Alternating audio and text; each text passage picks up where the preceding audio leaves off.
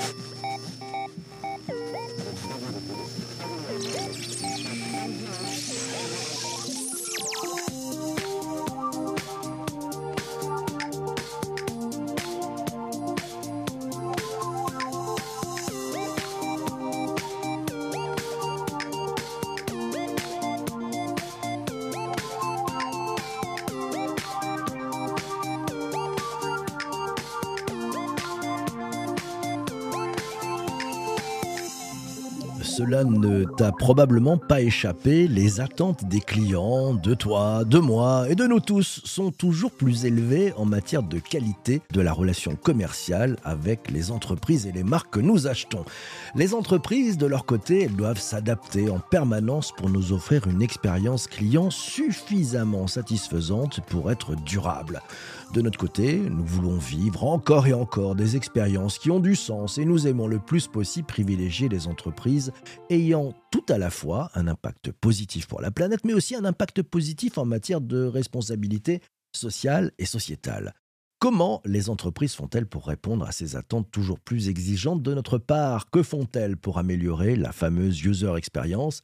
Et les intelligences artificielles génératives, dont on ne cesse de nous parler depuis fin 2022, sont-elles déjà rentrées dans le bal de la relation client pour automatiser encore un peu plus les interactions avec nous, pauvres clients? Les as de la relation client sont-ils déjà en train de chat GPTiser pour mieux nous conquérir et nous fidéliser. Quelles sont les nouvelles tendances en matière de relations clients? Quels seront les impacts prévisibles des intelligences artificielles génératives dans la relation client? Quelles sont les nouvelles techniques d'écoute du client et de mesure de leur perception? Bref, beaucoup de questions, on va avoir des réponses parce que pour bien savoir et pour bien comprendre et en savoir plus, j'ai invité dans ce nouvel épisode du podcast Le Digital pour tous Vincent Placé. Il est président de Télétech et membre fondateur de l'Organisation européenne de l'expérience client. Bonjour Vincent Bonjour PPC. Si tu avais trois mots, trois hashtags pour, pour qualifier euh, les tendances 2023 en matière de relations clients, quels seraient tes trois hashtags? Euh, On va parler de frugalité, fidélisation et puis euh, automatisation. Frugalité, d'accord. alors on va démarrer par frugalité. Pourquoi frugalité? Bah, on, est dans, on est dans une année 2023 où on, le voit dans un contexte inflationniste, des incertitudes sur le business, l'expérience et la relation client en particulier euh, connaissent euh, une période un petit peu charnière. Euh, on a eu tout un cycle avec la pandémie où le sujet de la relation client comme un moyen de, maintenir un business à distance a, bénéficié d'une exposition beaucoup plus forte qu'habituellement. et donc, il y a eu des investissements, des moyens qui ont, été mis sur ce sujet-là. En 2023, bah, voilà, la, crise, la, crise inflationniste, dont je vais pas revenir sur les, fondements, je suis, moins spécialiste que bien d'autres sur le, sujet, en tout cas fait qu'il euh, y a une incertitude qui pèse sur le, business et donc euh, qui oblige les entreprises à se poser la question de rationaliser leurs investissements et euh, bah, la relation client, comme euh, d'autres euh, secteurs, là, les investissements dans le marketing, peut être touché par, par le sujet de bah, finalement comment est-ce qu'on rationalise éventuellement les, dépenses. En tout cas, certaines entreprises se posent ces questions.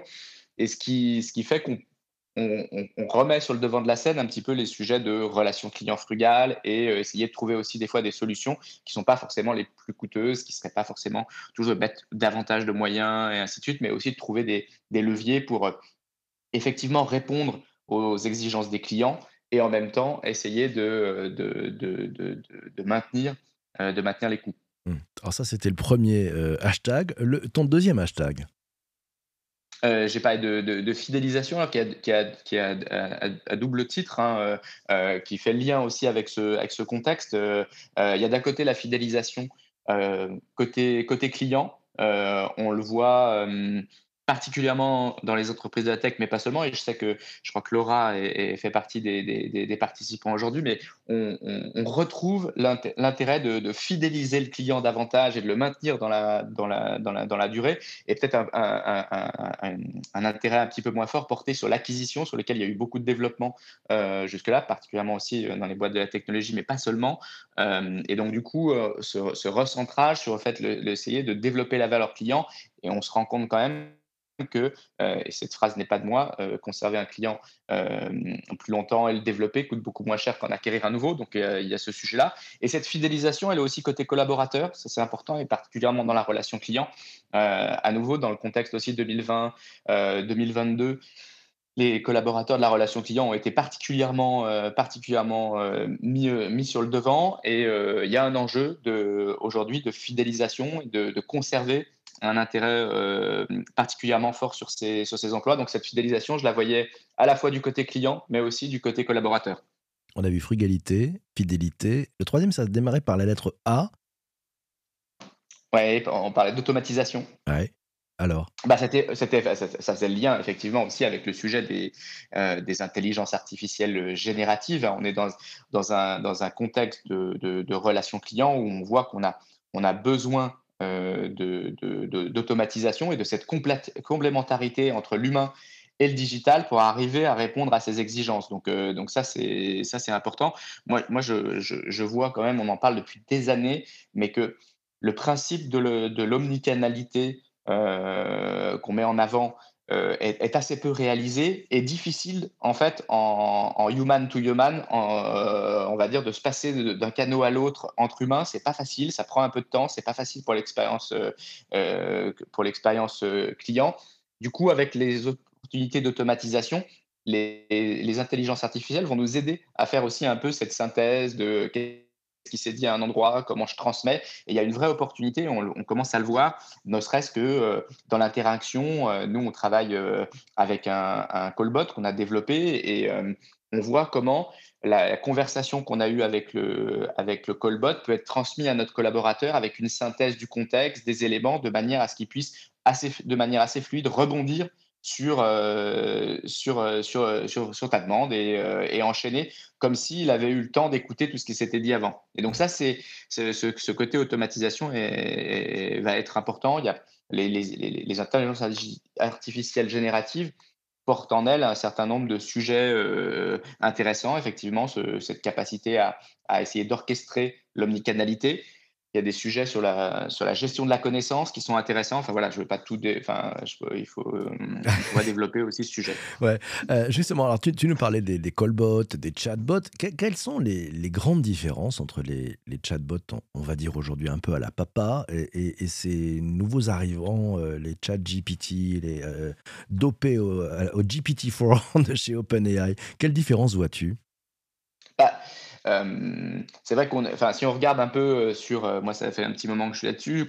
il y a 4-5 ans, on avait des, on avait des, des, chatbots qui peinaient à vous aider à, à, commander un bouquet de fleurs ou un, jouet pour votre petite nièce. Et là, aujourd'hui, l'intelligence conversationnelle, elle, serait en mesure de vous expliquer les, bases de la physique quantique. Donc, on se dit, il y a, un saut dans la capacité de, compréhension de ces nouveaux modèles de langage. Euh, après, euh, l'important euh, quand même à la fin, ça reste pour l'utilisateur, c'est est-ce que j'ai l'impression de gagner du temps ou est-ce que j'ai l'impression d'être compris ça, reste le point. Donc effectivement, ce qu'on voit aujourd'hui avec ces nouveaux modèles de langage, on a une capacité plus forte à comprendre ma question, mon besoin, à tenter d'y répondre en partie et à m'orienter. Mais euh, même avant GPT-4, les modèles qui sont actuellement utilisés, par exemple dans les callbots et ainsi de suite, sont capables, en général, quand ils sont bien faits, d'arriver à traiter en, autonomie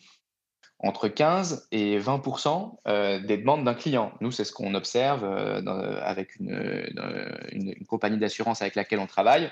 On arrive à traiter sans interaction humaine 15 à 20% des demandes les plus simples. Effectivement, les nouveaux modèles de langage, une fois implémentés dans ce, dans ce type de cadre, ce qui n'est pas encore euh, complètement le, le, le, cas aujourd'hui, euh, pourraient euh, faire progresser encore ce pourcentage pour avoir un certain nombre de demandes un petit peu plus complexes qui soient traitées de cette façon-là. Bien, je vais prendre la question de, de Charles qui demande les sujets sur la relation client. C'est toujours le, le service après-vente en priorité ou cela évolue-t-il vers le conseil à l'achat? Euh, bah, ça fait, ça fait, enfin, on va dire que la relation client, c'est un peu les, les, les, les deux jambes euh, toujours simultanément. D'un côté, euh, les interactions clients, c'est effectivement les interactions d'assistants, donc service après-vente, réclamation. Mais côté développement commercial, il y a beaucoup de choses qui se font, que ce soit l'inside sales, l'appui aux ventes. Et typiquement, ce que je donnais, le contexte pandémie, a, pas mal poussé cette, cette partie de, de, sales ou, ou, d'aide au développement des ventes et de, ce qu'on appelle le conseil à l'achat, effectivement, le, toute la partie sur un site internet, vous êtes en train de naviguer et grâce à euh, soit un chat, soit une possibilité de web callback, vous avez la possibilité de discuter avec un humain qui va vous aider éventuellement à, rationaliser votre choix. Euh, on peut très, bien le voir sur des, grands sites, de, des grandes plateformes de e-commerce comme StackDarty et, plein d'autres, qui a la possibilité de discuter avec un expert assez rapidement qui va vous donner un petit peu plus de conseils, comme finalement un vendeur en magasin pourrait le faire. Donc il y a, il y vraiment ces deux, parties-là. La relation client, c'est à la fois bah, de l'entrant, du, ce qu'on appelle un peu vulgairement de l'inbound, tout ce qui est la demande du client vers la marque, mais c'est aussi la marque qui essaye d'être proactive, d'aller au devant du client avec plein d'opportunités d'appui au développement des ventes. Mmh. on, parle un peu de tes clients, parce que je vois que quand tu nous parles un peu du marché, quelles sont les, les nouvelles demandes des clients en entreprise par rapport à la relation client? Les nouvelles demandes Qu'est-ce qu'ils veulent? bah, Toujours moins cher, plus de qualité? Comment ça se passe? Bah, enfin, ils sont aussi exigeants que le client final. Euh, donc, euh, effectivement, euh, plus de qualité, plus d'outillage technique, un environnement technique beaucoup plus sophistiqué, plus de sécurité sur ces points plus de, plus de responsabilité, ça c'est intéressant, et euh, euh, tous les sujets euh, effectivement de, de, responsabilité sociale d'entreprise effectivement concernent aussi le secteur de la, de la relation client. Donc on a des demandes où on a effectivement de plus en plus de choses qui sont attendues dans la relation client. Sur le volet tarifaire, avec les incertitudes de 2023, on n'est pas tellement sur une tendance où on se dit tiens, on est prêt à augmenter ça de, euh, de 15 à 20% loin s'en faut. Mais euh, voilà, donc c'est l'équation euh, l'équation sur laquelle il faut rentrer, essayer d'avoir une relation plus, plus riche et en même temps euh, pas forcément euh, beaucoup plus cher qu'avant. D'où le point aussi de rechercher des automatisations qui peuvent permettre euh, peut-être d'équilibrer un peu et d'aller travailler aussi sur la part qu'on confère à, à, une relation client automatisée et celle qui est traitée par de l'humain qu'on essaye de mettre sur la plus forte valeur ajoutée parce que forcément bah, l'humain a, a, un coût dans la durée pas forcément au démarrage, parce qu'il ne faut pas, faut pas négliger les investissements, dans la durée, il peut avoir un coût supérieur à celui de, de, la partie qu'on automatise. Mmh. Euh, quand on était dans la régie tout à l'heure, euh, je t'ai demandé quelle serait la, question que tu aimerais poser aux participants qui sont avec nous dans ce direct euh, sur LinkedIn et sur, sur Twitch. Et tu m'as dit, j'aimerais leur demander si selon eux, les investissements sur l'expérience client vont augmenter ou diminuer en 2023 et pourquoi? Euh, bah, on va commencer avec les premières réponses. Euh, je vais prendre la, réponse de Pauline qui te dit, bah, selon elle, selon elle, euh, plus d'investissement parce qu'il y a des modèles, business models qui sont de plus en plus chahutés et une relation client qui est plus critique que jamais. Je prends une autre réaction, c'est celle de Anne qui est sur Twitch qui nous dit, bah, ça va être essayer de faire plus et mieux avec un budget ISO compte tenu du contexte économique. Donc elle est assez d'accord avec ce que tu me disais.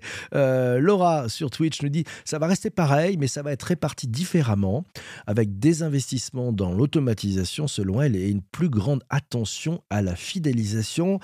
Et peut-être, allez, une dernière réaction, c'est celle de, Charles qui te dit bah, les sujets de la relation client, sur la relation client, c'est toujours le SAV. Non, c'est pas ça, on a déjà dit celle-là. Non, non. Euh, Charles dit le budget, selon lui, va se maintenir, euh, mais le budget formation aux intelligences artificielles va augmenter.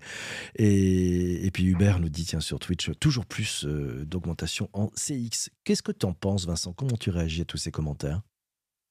Oui, bah, je, trouve qu'on on retrouve effectivement le, panel de, scénarios. On sent qu'il y a effectivement euh, quand même plusieurs personnes qui, qui, disent bah, il va falloir faire, euh, il va falloir faire plus avec, euh, avec autant. C'est toujours le challenge, le, fameux more for equal des anglo-saxons. ça va être un, peu le challenge. En même temps, on sent, et, moi je pense qu'il y a quand même toujours une traction sur ces sujets clients ce qu'on a, gagné, et même si ça avait commencé avant, euh, grâce aux années euh, effectivement euh, de l'importance de la relation client à distance pendant la pandémie, euh, c'est quand même quelque chose qui durablement a fait sentir que bah voilà, ça, une, très bonne relation client, c'est un, vecteur de fidélisation.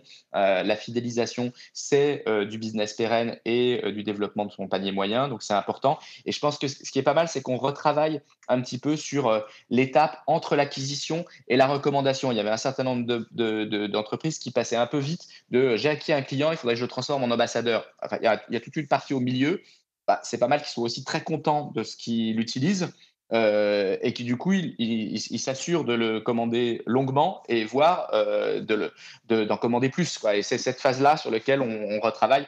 Et, là, euh, à nouveau, je fais aussi référence aux, contributions de Laura sur ce, sur ce sujet qui, qui, insiste à, raison sur cette question. Et donc là, la relation client a un, rôle vraiment direct et je pense que là, les investissements pour les boîtes sont rentables, c'est-à-dire d'aller travailler son parc, se, se, remanifester. On est dans un environnement très concurrentiel, donc revenir prendre la, discussion, converser avec ses, avec ses clients pour leur proposer des, des, services ou en tout cas leur, des aides à l'usage, c'est un moyen de transformer ses, clients euh, acquis chèrement en clients fidèles. ça demande un peu de temps long et beaucoup de confiance. Un grand merci à toi Vincent d'être passé ce matin dans ce podcast. Merci à toi. Merci beaucoup PPC, j'ai été ravi de, cet échange. Nous aussi, on a été ravis. Merci à, toi aussi d'avoir écouté cet épisode du podcast jusqu'ici. Euh, ouais, si tu as envie de, venir, de venir le, jeudi, le jeudi pour un débrief de la rédac, il faut que tu écoutes les, deux autres euh, podcasts. Ouais. Euh, il faut que tu écoutes MGMT, Management Nouvelle Génération. Tu trouves ça sur toutes les bonnes plateformes de balado. Et il faut que tu écoutes aussi le Web3 Café. Voilà, tu peux t'abonner à ces deux podcasts si ça t'intéresse.